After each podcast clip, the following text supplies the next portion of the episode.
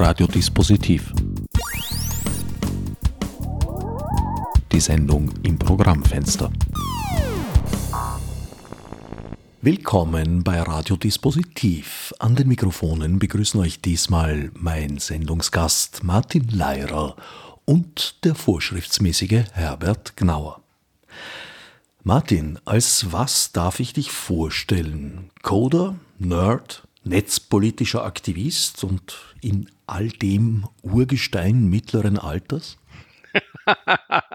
Dankeschön für das Urgestein mittleren Alters. Das ist eine sehr schöne Formulierung.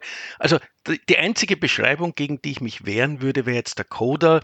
Ich kann zwar Programmcode schreiben, ich kann Programme schreiben und damit Schaden anrichten, aber jetzt produktive, schöne Applikationen würde ich mich nicht schreiben trauen. Aber ansonsten, ja, all das stimmt. Techniker, Pastler, Tüftler, all das trifft auf mich zu und natürlich netzpolitisch interessiert, aber auch, auch eben Vermittlung von Wissen interessiert. Also ich halte auch gerne Schulungen ab, ich diskutiere gerne mit Leuten, ich mache gerne Workshops, all das und noch viel mehr, ja. Dennoch hast du ein gut gefülltes Repository unter github.com slash Lyra zu bieten. Also ein bisschen Entwicklung musst du aber wohl doch machen. Ja, also das fällt mehr unter DevOps und eben Basteln. Also ich, ich, wie gesagt, ich kann Code schreiben, aber ich möchte nicht meinen Lebensunterhalt damit verdienen. Dafür gibt es berufenere und bessere Menschen. Man muss seine Grenzen kennen. Aber weißt du, es ist 2021, wir haben ein neues Jahrtausend, da müssen auch alteingesessen, also IT-Administratoren mittleren Alters, wie du das so schön genannt hast, auch ein bisschen Code schreiben. Und daher gibt es da auch ein Repository. Du verdienst deinen Lebensunterhalt allerdings in der IT. Womit genau? Ähm, ich bin Senior, Senior Support Technician, kann man sagen. Wenn bei einem Kunden was nicht funktioniert, dann helfe ich ihm. Oder bei einer Kundin oder bei Kunden. Ich bin bei einem großen internationalen Softwarehersteller, ähm, der vor allem On-Premises Software anbietet für Kommunikation und Kollaboration. Und wenn es da eben irgendwo hakt oder wenn ein Kunde sagt, wir hätten da gerne Unterstützung, wenn wir, wenn wir ein Produkt ausrollen oder aktualisieren, dann reite ich ein oder halt momentan reite ich eher virtuell ein und unterstütze meine Kunden bestmöglich, damit wir das in, in der geplanten Zeit und mit den geplanten Aufwänden über die Bühne bekommen. Und auch da wieder, ich darf dann auch hier wieder ähm, Wissen vermitteln, die Menschen, mit denen ich zu tun habe, äh, äh, schlauer machen, als sie schon sind. Also und das ist das Schöne auch immer ein sehr abwechslungsreicher Job. Ich bin international tätig, also ganz Europa, ab und zu auch einmal USA oder Asien. Also ein durchaus spannender Job. Vorbei die Zeiten, als man sagte, das wichtigste Werkzeug eines Windows-Administrators sei sein Auto. Nein, das, das, da kommen jetzt ganz viele Firmen auch jetzt in der, in der aktuellen Pandemiesituation drauf, dass man doch den einen oder anderen Systemadministrator noch immer vor Ort braucht oder Administratorin, Entschuldigung. Also die Zeiten sind ja glücklicherweise vorbei, wo das ein reiner Männerjob war. Es braucht doch auch immer wieder noch Personal vor Ort, gerade wenn eine Kiste wieder mal nicht so will und ein bisschen Zuwendung braucht. Aber auf der anderen Seite, das ist das vielleicht für viele IT-Menschen das Schöne an der, an der Pandemie, es kommen auch viele, viele Unternehmen drauf, dass doch sehr viele Tätigkeiten auch äh, remote abgewickelt werden können, also aus der Ferne abgewickelt werden können. Stichwort Wissensvermittlung, ein Bereich, in dem du eigentlich immer schon tätig warst. Äh, du bist ein Stammgast am Kongress des Chaos Computer Clubs, warst Mitorganisator in den ersten Jahren der Privacy Week in Wien, davor auch schon von anderen netzpolitischen Veranstaltungen scheint eins deiner Lebenszentren zu sein. Ja, durchaus. Also beim genannten Chaos Communication Congress, also bei der großen Jahresveranstaltung des CCCs, bin ich ja mehr hinter den Kulissen tätig und unterstütze ähm, in verschiedensten Rollen habe aber selber noch nie einen Vortrag dort gehalten. Ähm, so gut sage ich immer, bin ich nicht. Da gibt es Leute mit interessanteren Themen. Aber auf den ganzen anderen Events, also ob es jetzt die Linux-Wochen in Wien oder in Graz oder in Linz sind oder in Salzburg oder in Vorarlberg, da habe ich schon Vorträge gehalten ähm, auf diversen CCC-Events in Deutschland natürlich auch, also Gulasch Programmiernacht oder Easter Hack, aber auch eben bei den Events zum Beispiel in Ungarn oder in Serbien Also Vorträge, Vorträge halten ist etwas, worüber, was ich sehr gerne mache. Wissensvermitteln, Leute schlauer machen, ist etwas, was mir viel Spaß macht. Ich komme aus einer Lehrerfamilie, ich kann es nicht ganz äh, ableugnen. Und das Schöne ist ja auch immer, wenn man Wissen vermittelt, lernt man ja auch selbst immer etwas. Und das ist etwas, was mir, was mir immer besondere Freude bereitet und auch in meinem mittleren Alter, ich finde diese Bezeichnung so schön, ähm, es mir ermöglicht jetzt auch mit, mit Menschen äh, zu kommunizieren, die gerade erst in die IT einsteigen oder gerade äh, mittendrin sind und natürlich ganz andere Technologien im Griff haben als ich, ist es dann immer ein sehr schöner Informations- und Wissensaustausch, der da stattfindet, in beide Richtungen. Das ist immer sehr nett. Wann und wie bist denn eigentlich du in die IT eingestiegen? Also so deine ersten Erlebnisse mit digitalen oh. Technologien? Auch digitale Technologien. Ähm, ich glaube von, ja, Kindheit an, also die ersten, die ersten Spiele, die, die Trikotronics, wenn du dich vielleicht noch erinnern kannst, du bist ja, sage ich einmal, ähnliches, ähnliches Baujahr, um es jetzt einmal ganz vorsichtig zu formulieren, ähm, die jetzt Nintendo wieder unter dem Namen Game Watch neu aufgelegt hat, um genau mich, also meine Zielgruppe, meine Altersgruppe als Zielgruppe wieder zu adressieren. Das waren so die ersten digitalen Spiele, die wir in den Fingern hatten, mein Bruder und ich. Also diese LCD-Displays mit einem Spiel drauf, wo nicht viel passiert ist und trotzdem sind wir stundenlang davor gesessen. Was war so mein erster Kontakt mit der digitalen Welt, wenn man so möchte. Wahrscheinlich habe ich vorher schon Transistorradios bedient, ohne mir dessen bewusst zu sein, dass da ein, ein Chip drinnen steckt. Und dann, dann muss ich meine, die, die, die großen streuen oder die Person verfluchen, die mich in diese ganze, in diese ganze Welt hineingebracht hat. Das war dann mein Physik- und Informatikprofessor an der AHS in der vierten Klasse Unterstufe, wo wir Freifach Informatik wählen konnten. Und da durfte ich zuerst auf CPM rechnen und dann auf PC rechnen und auf Sinclair ZX Spectrum Computern äh, meine ersten Erfahrungen mit, mit IT und Computern und der digitalen Welt schaffen. Das hat dann dazu geführt, dass ich zu dem ersten Jahrgang gehörte, der auch in Informatik maturieren durfte. Und ab dann war es quasi vorbei. Informatikstudium natürlich nicht abgeschlossen, wie sich das so gehört. Und dann hat mich die Welt schon nicht mehr losgelassen. also gerade noch die Zeit, in der Rechner noch nicht vernetzt gewesen sind. Genau, also ich bin, ich bin komplett ohne Internet und Wikipedia und YouTube groß geworden. Mein YouTube war ein Videorekord, ein Analog-Videorekord, ein Betamax-Videorekorder noch dazu, äh, mit dem wir uns Fernsehsendungen aufzeichnen konnten und eine umfangreiche Bibliothek und ein, ein Bibliotheksausweis. Also ich war der klassische Bücherwurm und habe dann bis zum Studium eigentlich immer nur mit, mit Offline-Computern zu tun gehabt. Es gab da zwar so diese, diese BTX-Welt, äh, wo man sich einwählen konnte mit so Terminals, ähnlich, ähnlich, das war das Mupit war das, genau, aus, aus Graz, die Hardware dazu, aber das hatten wir leider nicht zu Hause. Das habe ich immer nur gehört und im Fernsehen gesehen. Und dann an der Uni der erste Zugang zum Internet, die ersten Accounts, wo man was tun konnte. Und ab da war mir eigentlich klar, das ist es und das ist super spannend und da geht die Post ab. Und ich bin ja dann auch genau in, die, in den Dotcom-Boom hineingefallen. Also ich bin so der klassische Gen X, also Generation X, die das alles miterlebt und mit aufgebaut hat. Super spannende Zeit. Viel kaputt gemacht, viel gelernt, viel erlebt. War sehr spannend. Aber ja, also ich habe genau diesen Wechsel von kein Computer zu alleinstehenden Computern, zu vernetzten Computern, zu vernetzten Welt mitgemacht und miterlebt.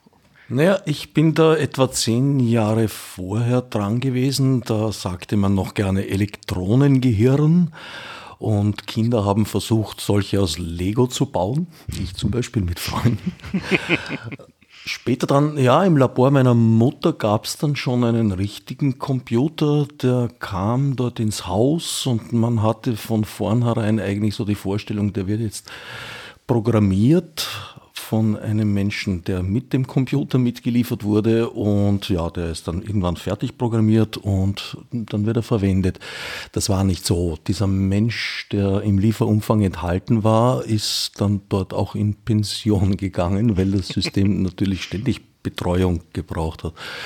Ja, insofern war das für mich ähm, doch ein, ein Thema, sehr früh und sehr interessant und spannend. Und dann hatte ich äh, EDV, hieß es dann, im Mathematikunterricht und das war ja aus heutiger Zeit mehr als skurril, hat sich nämlich so abgespielt, dass wir im praktischen Teil des Unterrichts äh, Formulare hatten, auf denen alle denkbaren und möglichen Fortran-Befehle verzeichnet waren. Die musste man mit einem weichen Bleistift anzeichnen. Und äh, ja, ein Programm, das nichts anderes konnte, als äh, Sekunden durch 60 aufzudividieren in äh, Stunden, Minuten und Restsekunden, war doch so ein Stapel von zwei Zentimeter, wurde dann in ein Schulrechenzentrum eingeschickt und kam drei Wochen später mit einem Runtime-Error zurück. Wir haben den Computer kennengelernt als eine Maschine, die dazu dient, alles, was einfach und schnell geht, ungeheuer aufwendig und langwierig zu gestalten. Und ich habe da nachher eigentlich das Gefühl gehabt, Computer und ich, gut, wir, wir sollten einander so lange wie möglich aus dem Weg gehen. Ist dann doch anders gekommen. Anfang der 90er Jahre habe ich meinen ersten Job als Süßadmin gehabt. Damals bereits begonnen, vernetzt am AKH Wien, Institut für Blutgruppenserologie und Transfusionsmedizin. In Österreich ist das Internet ja über die Unis ins Land gekommen. Stichwort Wissensvermittlung. Ein Fall von passiver Wissensvermittlung ist der eigentliche Anlass für die heutige Sendung.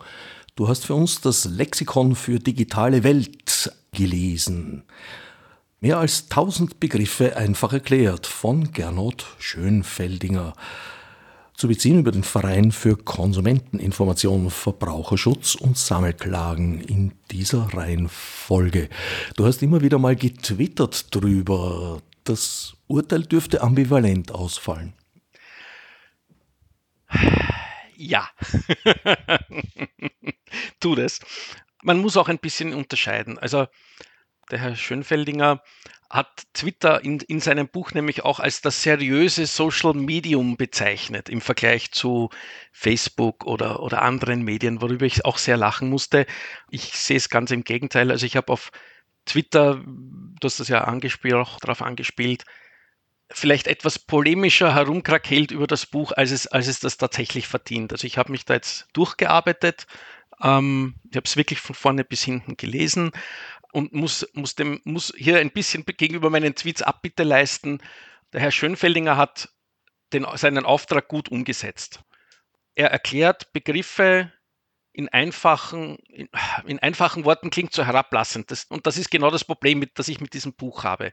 Er versucht in einfacher Sprache, das ist ja ein Begriff, den wir ja aus der Accessibility und Usability her kennen, er versucht in einfacher Sprache mit möglichst wenig Fremdworten Begriffe zu erklären, die von vielen einfach so verwendet werden, ohne zu wissen, was sie eigentlich bedeuten. Und das macht er gut. Ja? Und mit der Zielgruppe jetzt nicht IT-Spezialisten anzusprechen, sondern Personen, die ähm, mit digitalen Technologien nur am Rande zu tun haben, muss man anders kommunizieren und das tut er eigentlich sehr gut. Im Detail, und das ist das, was ich auf Twitter dann vielleicht ein bisschen ausgelebt habe, im Detail kann man natürlich über Vereinfachungen, Formulierungen, vortrefflich streiten und witzeln und, und diskutieren, ob das jetzt gut oder schlecht oder vollständig ist.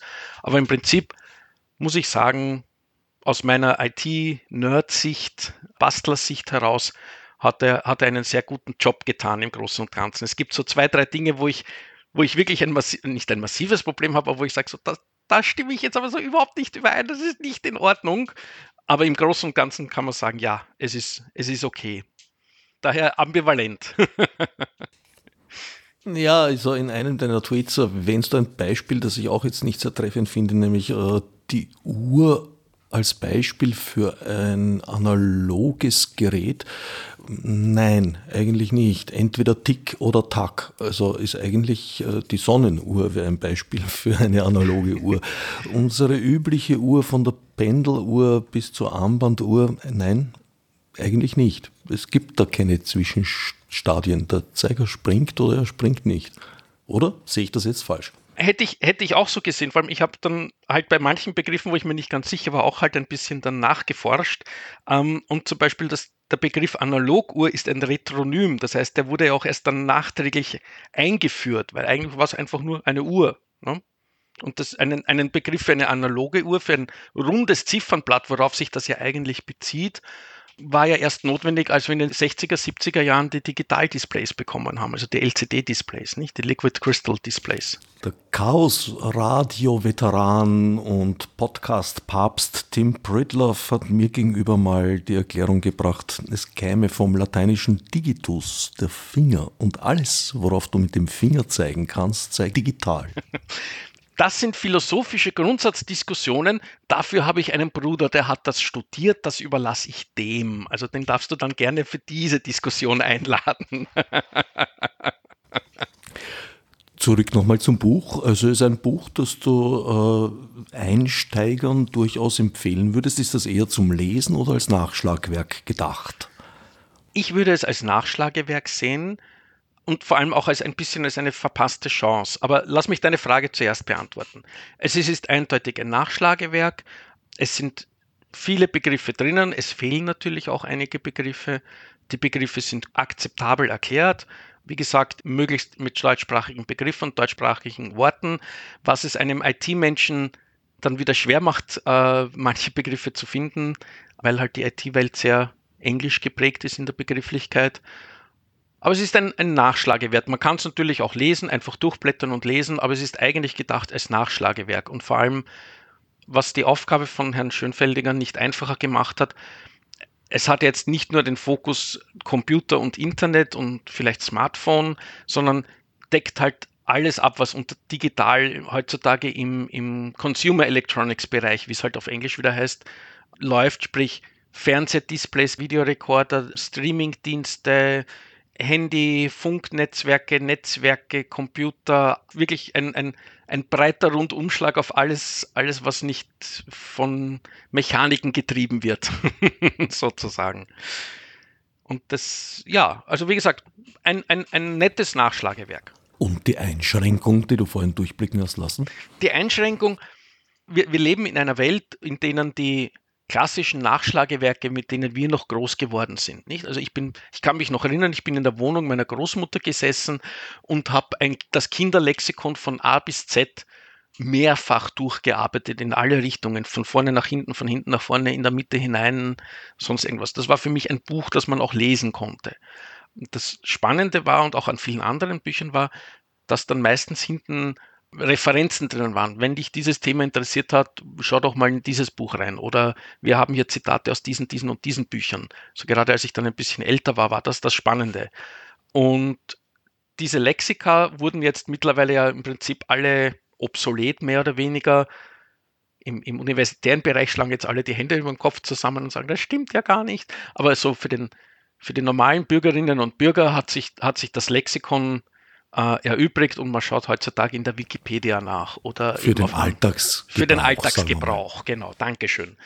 Ähm, und das ist das, was ich, wo, wo mir jetzt dann dieses Lexikon für die digitale Welt zu kurz greift, weil was hier fehlt, ist eigentlich ein, ein Abschnitt, ein Kapitel, wo finde ich denn jetzt Begriffe, die nicht in dem Buch drinnen sind, weil zum Beispiel die neue ID Austria oder die Datenschutzgrundverordnung fehlen zum Beispiel völlig in diesem Buch.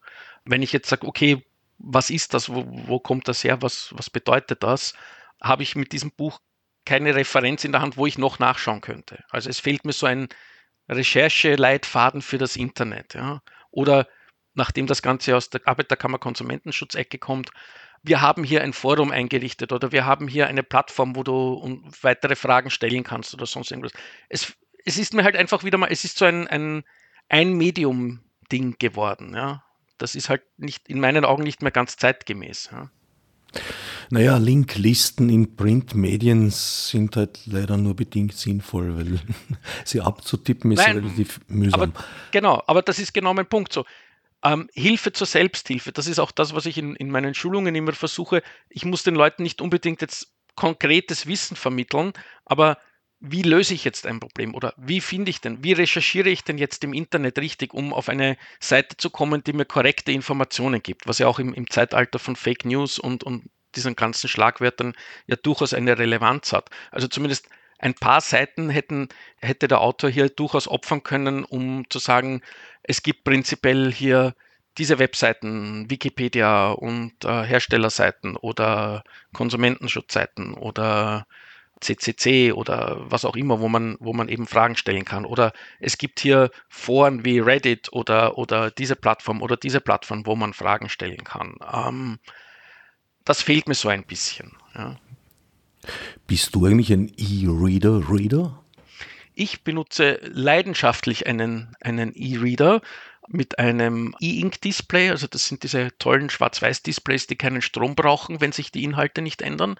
Meiner hält üblicherweise zwei bis drei Tage bei meinem Lesevolumen. Allerdings primär für Inhalte, die ich nicht am großen Arbeitsplatzbildschirm lesen möchte und für Trivial- und Unterhaltungsliteratur, so für die Lesestunde in der Badewanne oder im Bett. Ich bin, was, was glaubt man nicht, nachdem ich ein sehr digitaler Computermensch bin, gleichzeitig auch ein unglaublicher Print- und Bücherfetischist.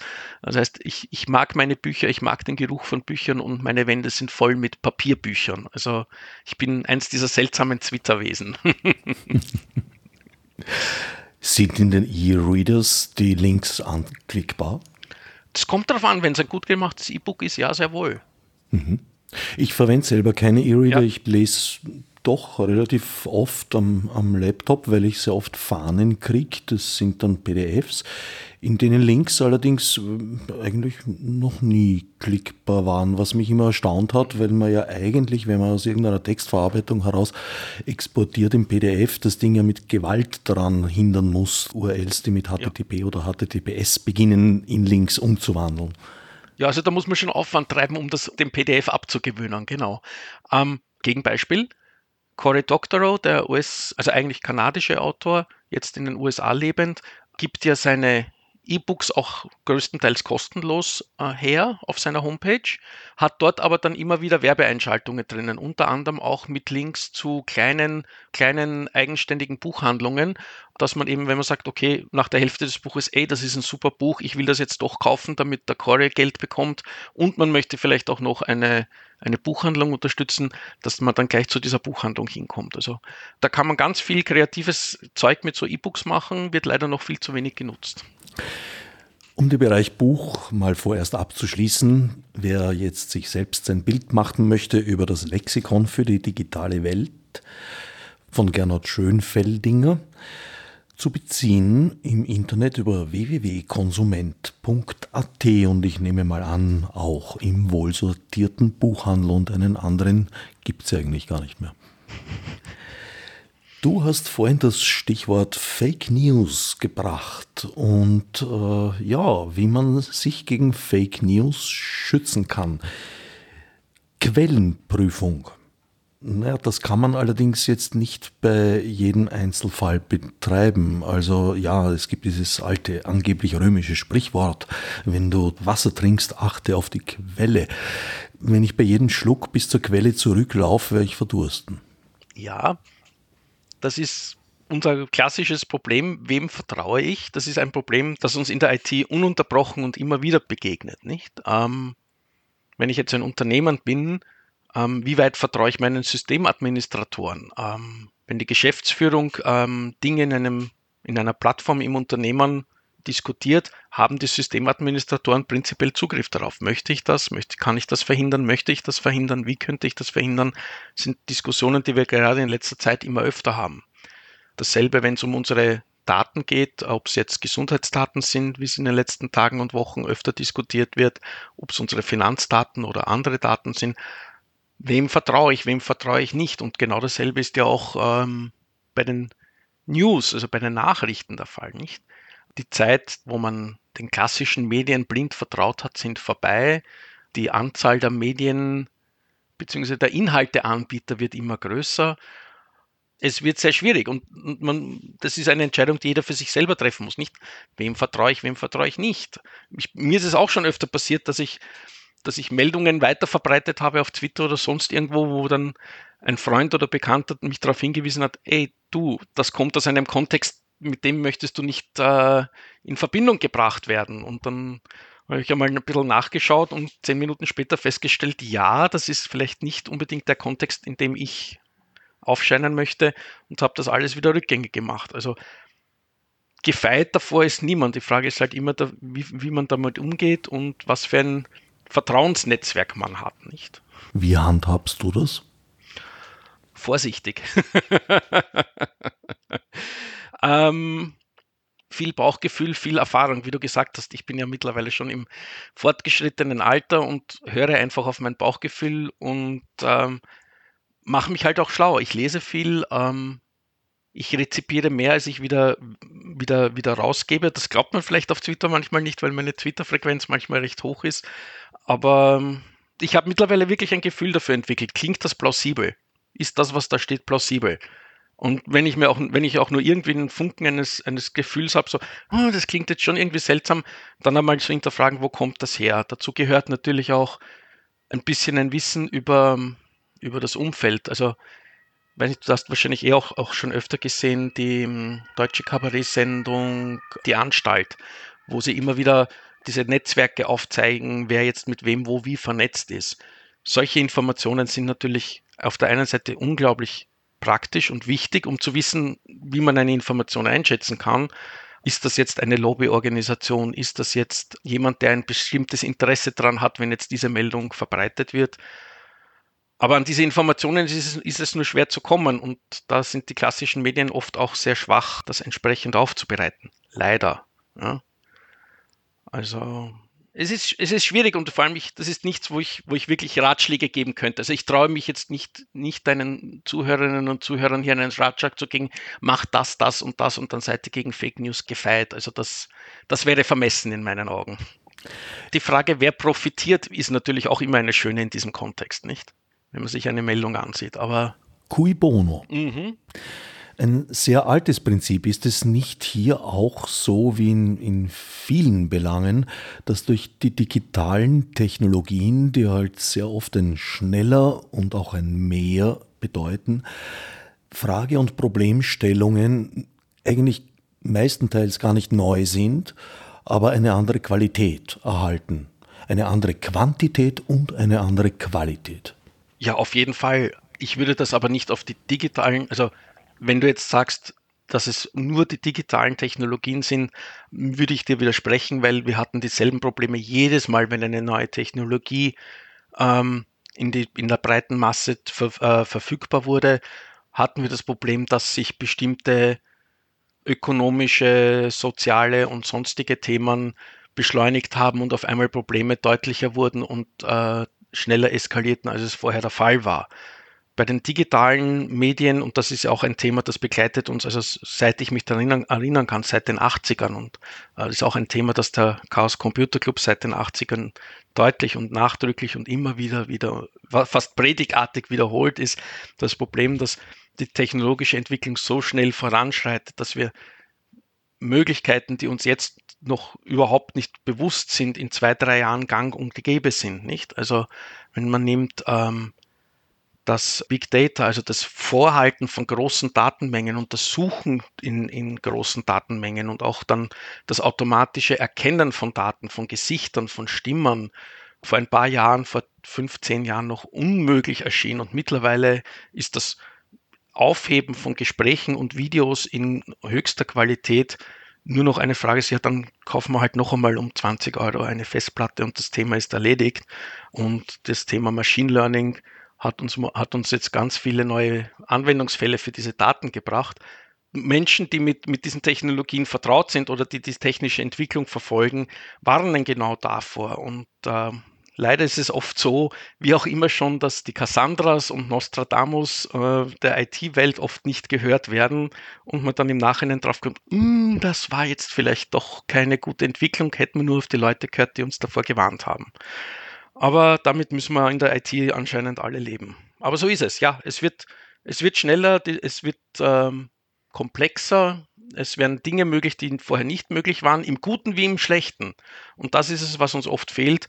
Es wird einfach gemacht, ohne zu schauen, ist das jetzt überhaupt eine wirklich gute Entwicklung. Wir haben diese Diskussion jetzt bei der Gesichtserkennung, wo es mittlerweile europäische Initiativen gibt, um die automatische Gesichtserkennung in öffentlichen Plätzen einzuschränken, weil hier mittlerweile viele Menschen drauf kommen, dass das vielleicht keine allzu gute Entwicklung ist. Ja.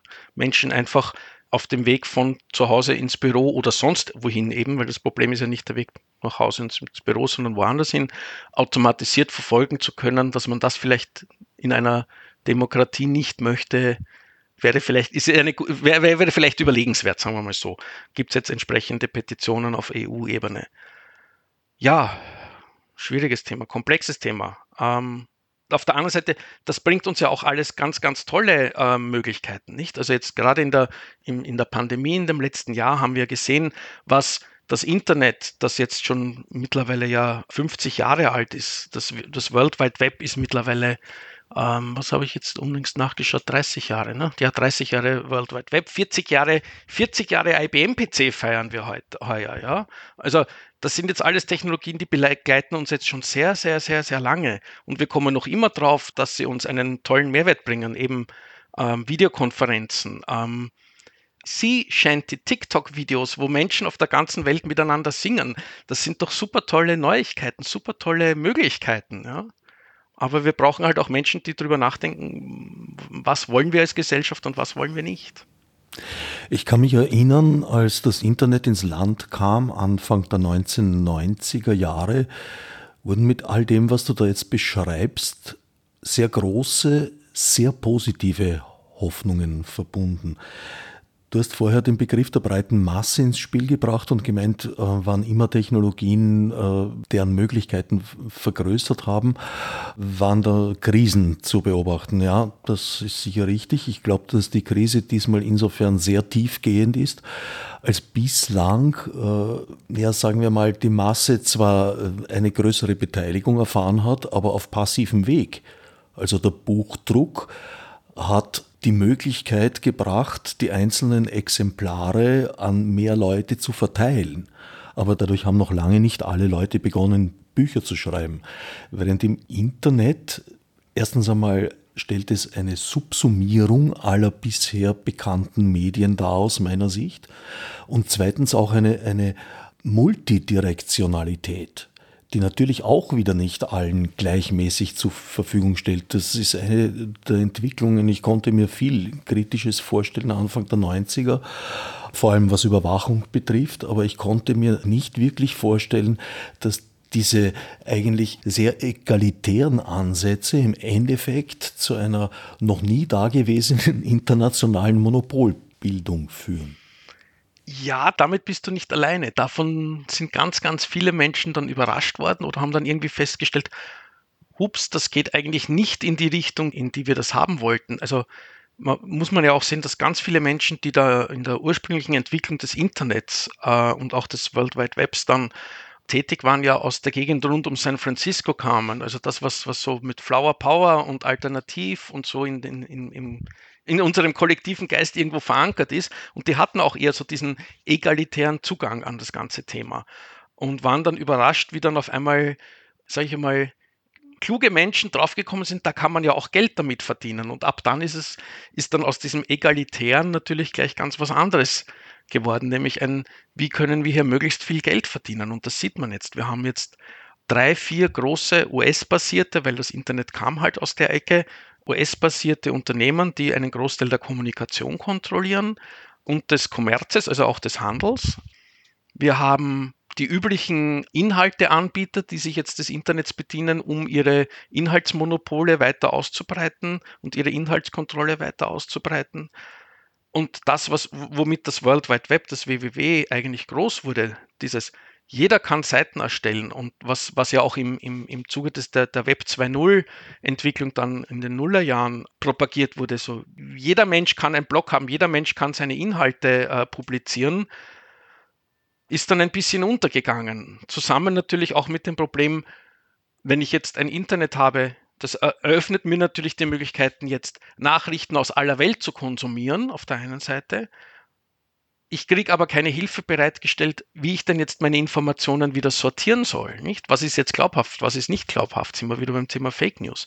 Ähm, also da hat bei uns auch ganz viel im, im, Bildungsbereich einfach gefehlt oder ist zu spät erkannt worden, dass man hier äh, sowohl in der, in der Kinder- als auch in der Erwachsenenbildung hier Unterstützung bieten muss.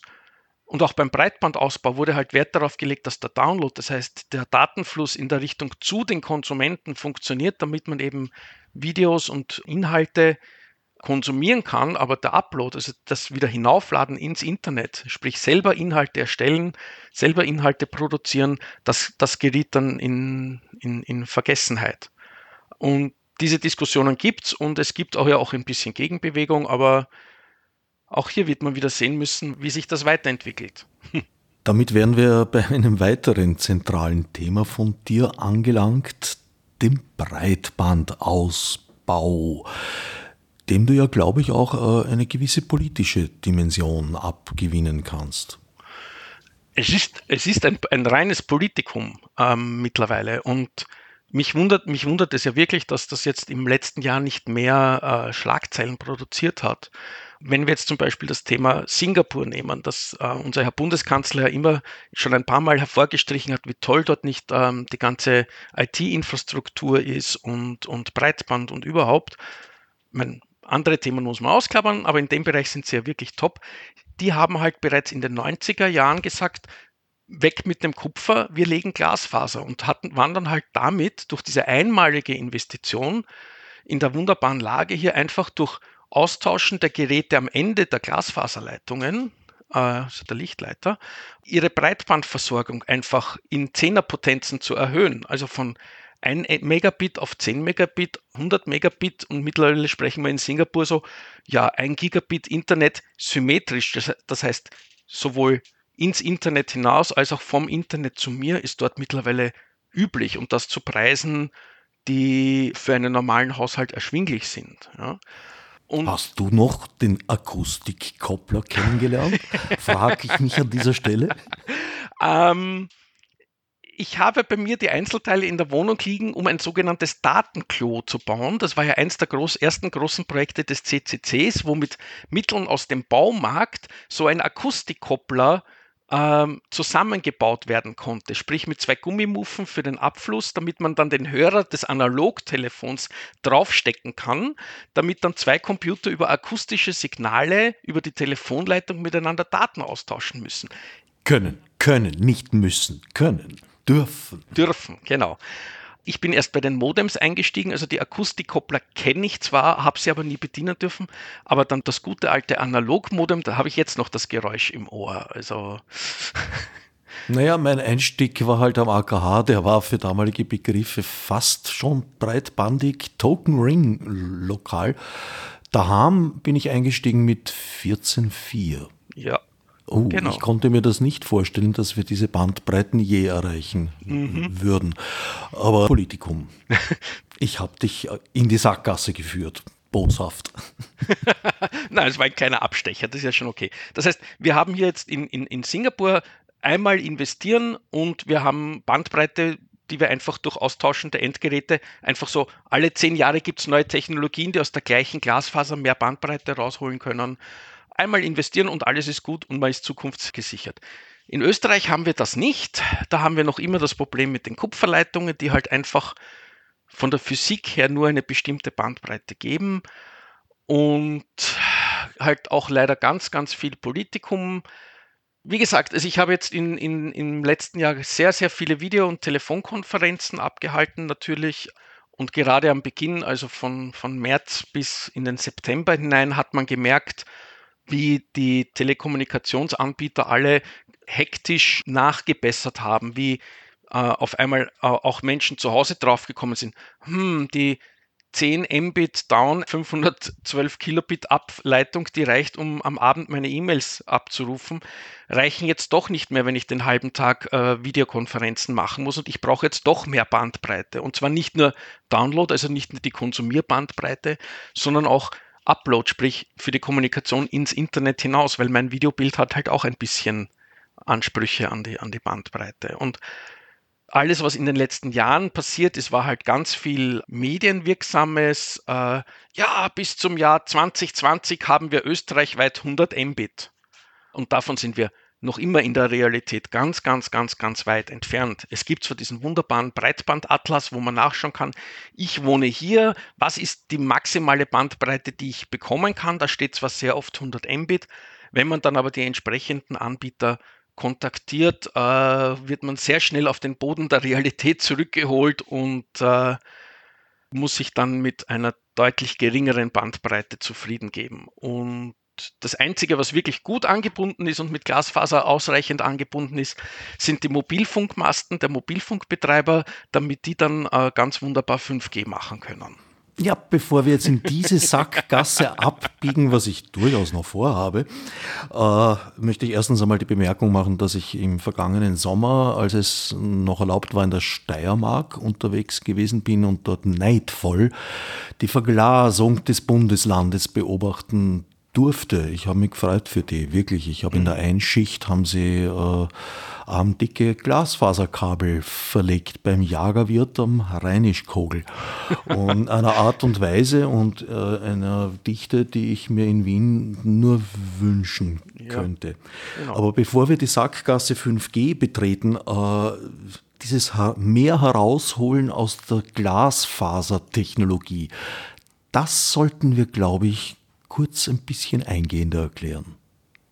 Wieso ist das so eine Zukunftstechnologie, die weiterführbar ist? Weil das die Infrastruktur ist, die momentan von den Herstellern betrieben wird. Das ist die Infrastruktur, die uns einfach von den physikalischen Grundlagen her äh, die Möglichkeit bietet, hier mehr Bandbreite zu fahren. Ich bringe über ein Kupferkabel, also das ist so dieses, die meisten Wohnungen haben noch ein Kupferkabel von der österreichischen Post, die wir alle mit, mit Steuergeldern damals finanziert haben.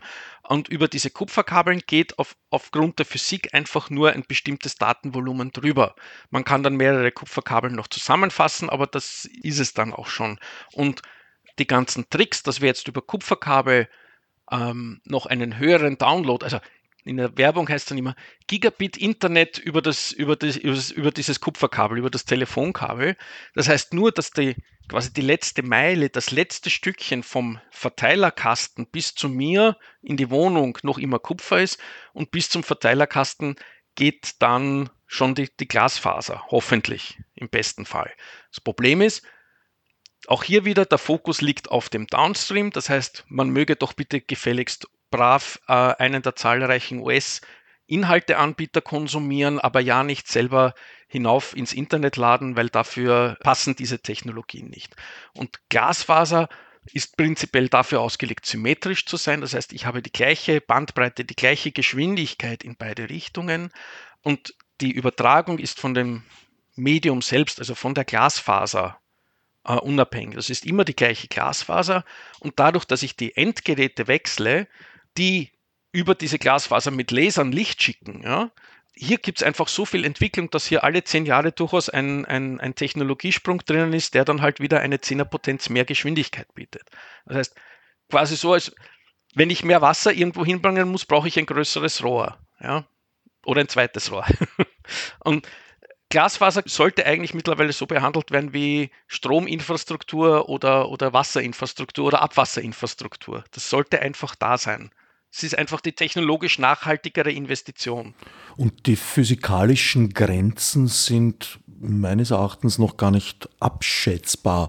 Da gibt es zum Beispiel die Möglichkeit, in mehrere Farbspektren aufzuteilen. Und wenn ich jetzt so ein Farbspektrum herausnehme und nur in einem gewissen Rotbereich zum Beispiel übertrage, nimmt das dem Rest der Bandbreite nichts weg. Es kommt hinzu.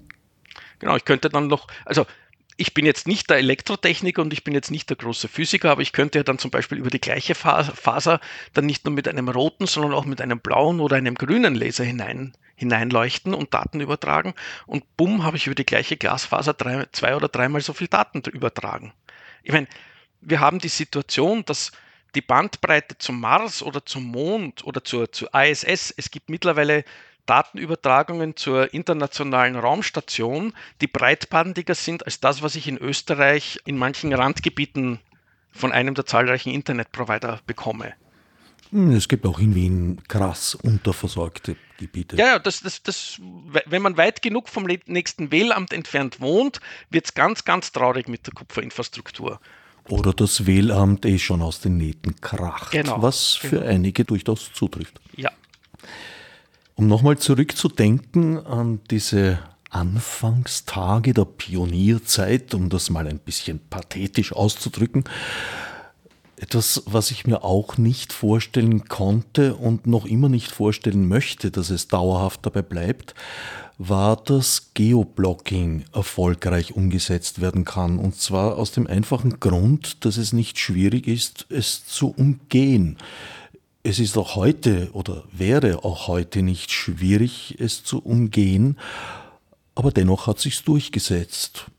Also die Parzellierung des Internets, teilweise aus lizenzrechtlichen Gründen, wurde halt versucht, nationale Grenzen nachzubilden, weil die Lizenzrechte mehrheitlich oder eigentlich alle in diesen Gesetzesmaterien festgelegt sind. Äh, und aus vielen Gründen ist es realiter doch gelungen, da Grenzen einzuziehen, äh, an die die überwiegende Mehrzahl der Nutzer und Nutzerinnen sich halten, obwohl sie ihnen zum Beispiel mittels Tor-Browser eigentlich sehr leicht entgehen könnten. Ja, oder durch Kauf eines VPN-Zugangs in ein Land. Also der Tor-Browser ist jetzt doch eher mehr das Thema Anonymisierung. Ähm, naja, ich kann mir schon auch ein bisschen aussuchen, wo ich äh, mit einem Tor-Browser ja. wieder herauskomme. Ja. Aber wenn es jetzt, wenn's jetzt darum geht, Inhalte, Inhalte aus einer anderen Region zu konsumieren, ist es üblich, ist, ist es meistens einfacher, einen, einen, einen VPN-Zugang mit, mit einem Ausgang in dem, in dem gewünschten Zielland äh, zu nehmen. Aber da sind wir genau bei dem Thema, was du, das du vorhin angesprochen hast. Die digitalen Innovationen beschleunigen Entwicklungen in, der, in, in allen Bereichen unseres Lebens. Und in diesem Bereich haben es halt die Inhalteverwerter wieder geschafft, ähm, ihre etablierten, ihre über Jahrzehnten etablierten Strukturen aufrechtzuerhalten. Ähm, es gab ja von John Barry Barlow von der Electronic Frontier Foundation diese wunderbare Declaration of Independence of Cyberspace, wo er den Cyberspace, sprich das Internet, von den Nationalgrenzen unabhängig erklärt hat und von den Staaten unabhängig erklärt hat und, und, und herausgearbeitet hat, dass das eigentlich etwas komplett Eigenständiges ist, was Neues ist und wir hier die Möglichkeit haben, wirklich, wie du auch vorhin gesagt hast, the New Frontier, hier wirklich einen, ein, eine komplett neue Welt aufzubauen. Und was dann tatsächlich passiert ist, ist nicht, dass, dass wir hier uns überlegt haben, wie können wir in dieser neuen tollen Welt etwas schaffen, das für alle funktioniert, sondern es sind einfach die bekannten Player gekommen und haben sich die Welt wieder genauso aufgeteilt, wie es vorher war. Das heißt, ähm, das ganze Thema Geoblocking ist primär ein, ein Thema der Content-Industrie, um es jetzt einmal brutal zu formulieren. Das heißt, ich möchte meine Inhalte so oft wie möglich verwerten wenn wir früher Kinostarts im Wochenrhythmus hatten, also in jedem Land hat, ist ein Kinofilm eine Woche später angelaufen, der neue James Bond oder der neue Mission Impossible oder sonst irgendwas, damit einerseits die Stars von Premiere zu Premiere tingeln können und so quasi die Werbemaschinerie bestmöglich bedienen können, hat das Internet geschafft, so, hm, der Film läuft dort schon, ja, den hat schon jemand abgefilmt. Ich kann ihn mir schon anschauen, obwohl er erst in einem Monat bei mir in Österreich äh, auf den Markt kommen würde. Das hat am Anfang für ganz viel Disruption gesorgt und es hat sich aber dann meistens die, die Lobbyarbeit der Inhalteindustrie eben durchgesetzt. Und wir haben jetzt Geoblocking, wir haben wieder die rechte Verwertung auf einzelnen Grenzen, auf Nationalgrenzen. Und wir haben nicht einmal einen gemeinsamen Markt in der EU, was das betrifft, sondern wir haben weiterhin die regionalen Inhalteverwerter für jedes Land, die bestimmen können, wer was sehen darf. Was für mich, ich sitze jetzt derzeit gerade nicht in Österreich, auch immer wieder spannend ist, mm, weil ich halt zum Beispiel in der, bestimmte Inhalte mir in Mediatheken nicht ansehen kann, außer ich drehe mir zum Beispiel ein VPN auf, damit ich wieder eine österreichische IP-Adresse habe. Das kann aber auch Probleme machen. Also das ist halt jetzt das eine, okay, das ist vielleicht lästig oder das ist vielleicht unangenehm, dass man jetzt einen ZIP-Beitrag sich nicht anschauen kann oder ein, ein Radio nicht hören kann. Aber auf der anderen Seite, ich, ich hätte mich jetzt auch zum Beispiel nicht für eine Impfung anmelden können, weil eins der Portale Geoblocking gemacht hat und gemeint hat, hm, aus der, aus der IP-Adresse bist du nicht berechtigt, obwohl ich eigentlich als Österreicher oder als Wiener berechtigt wäre, mich da jetzt anzumelden. Zur Erklärung zwischendurch, wir treffen dich in Köln an. Derzeit ja. Verbunden, um das an dieser Stelle auch noch schnell unterzubringen, standesgemäß über Studio Link, eine lobenswerte Software aus der deutschen Podcast-Szene. Gut, jetzt ist es vielleicht an der Zeit, doch noch zu dieser Sackgasse 5G zurückzukehren. Warum hältst du sie für eine solche listig gefragt? 5G ist keine Sackgasse. 5G ist ähm, die logische technologische Weiterentwicklung der bisherigen Mobilfunktechnologien. Die hießen halt HSDPA und, und GPRS und, und, und GSM, wurden dann markettechnisch eben umbenannt. Also ob es jetzt GSM heißt oder G2 oder G3, jetzt haben wir halt die fünfte Generation an Mobilfunktechnologien. Ich bezeichne 5G immer als die veraltete Vorgängertechnologie von 6G, um dem ganzen Marketing-Hype der Mobilfunkindustrie ein bisschen ironisch zu begegnen, sagen wir mal so. 5G ist jetzt sicherlich nicht das allheilbringende Wundermittel, vor allem für die normalen Mobilfunkbenutzerinnen und Benutzer wird sich jetzt außer einer etwas schnelleren Übertragung, wenn man auf dem Handy Video schaut und nicht in einem WLAN hängt, relativ wenig ändern. Ähm, die Mobilfunkbetreiber hoffen hier einen, einen zusätzlichen Umsatz äh, durch Industrieanwendungen, sei es jetzt die Anbindung von Industrieanlagen oder die Anbindung von Autos, was zu der seltsamen Medienäußerungen führt wie autonom fahrende Autos. Also selbstfahrende Autos, Autos, die nicht von außen gesteuert werden, autonome Autos brauchen 5G, was ein Widerspruch in sich selbst ist, weil entweder es fährt autonom oder es wird von außen gesteuert. Da widersprechen sie sich dann immer sehr schön selber. Ähm, und vor allem 5G ist eine Funktechnologie und wie alle Funktechnologien ist die Bandbreite im Funkbereich endlich. Das heißt, ich bringe dort, dort, wo ich halt im in der Physik bei Glasfaser oder bei Kupfer eine zweite Leitung dazu nehmen kann, weil halt im Boden da mehrere Leitungen vergraben sind. Die Möglichkeit habe ich bei Funk halt nicht. Ja, ich kann vielleicht noch eine zweite Frequenz dazu nehmen, aber je mehr, je mehr Benutzerinnen und Benutzer in dem Frequenzspektrum drin sind, umso mehr muss ich die vorhandene Bandbreite zwischen all diesen Benutzerinnen und Benutzern aufteilen. Ich habe nur eine endliche Bandbreite. Das heißt, zu sagen, 5G ersetzt mir meine Glasfaseranbindung, es wird, es wird nicht funktionieren. Das sehen wir jetzt schon bei 4G. Wenn zu viele Menschen an dem gleichen 4G-Mast eingeloggt sind, dann geht die verfügbare Bandbreite für alle hinunter. Das heißt, die Videos fangen auf einmal an zum Ruckeln, die Downloads dauern länger. länger.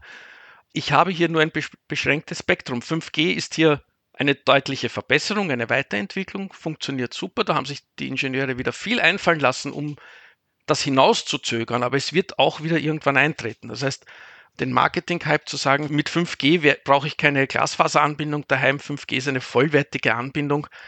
Also spätestens jetzt seit, seit den Videokonferenzen der Pandemie sollte uns klar sein, dass dem nicht so ist. Und das ist eigentlich so die, meine große Kritik ist jetzt nicht so sehr die Technologie selber, die funktioniert, die werden wir bekommen, die kommt, also auch gerade dieser Hype, so wann bekommen wir 5G? ja, ob es jetzt ein halbes Jahr, Jahr früher oder später ist oder ein paar Monate früher oder später ist, ist komplett irrelevant. Und vor allem, wie gesagt, es ist die Vorgängertechnologie zu 6G, wohingegen eine Investition in Glasfaser hier deutlich nachhaltiger wäre. Ja. Ist die Steigerung gegenüber der Vorgängertechnologie LTE ausreichend, um damit zu begründen, dass in diesem Fall ja doch ein komplett neues Sendernetz aufgebaut werden muss? und ein wesentlich dichteres als zuvor, weil die Kreise sind kleiner geworden. Genau, das Problem ist jetzt nicht so, also die Hardware wird sowieso getauscht. Ähm, bei den Mobilfunkanbietern. Na, von OMTS auf LTE muss der Hardware nicht getauscht werden, meines Ja, Wissens. aber trotzdem, die, die, die, Geräte haben alle eine gewisse Lebenszeit. Äh, die werden alle von den Herstellern nur eine gewisse Zeit lang supported und mit, mit Updates versorgt. Das heißt, die haben alle ein, ein technisches Ablaufdatum und spätestens, wenn sie abgeschrieben sind, werden sie üblicherweise getauscht. Das heißt, in den letzten Jahren wurden die ganzen 4G Basisstationen, die auf den Masten standen, sowieso schon gegen Hardware getauscht, die auch schon 5G ready war. Also das, das, das, ist, das gehört zum normalen Produktzyklus dazu. Das wäre jetzt noch nicht so die große Investition. Was natürlich stimmt, ist technologisch und aufgrund der Frequenzen braucht es jetzt ein deutlich engeres Sendernetz. Äh, das heißt, die Mobilfunkprovider brauchen mehr Masten.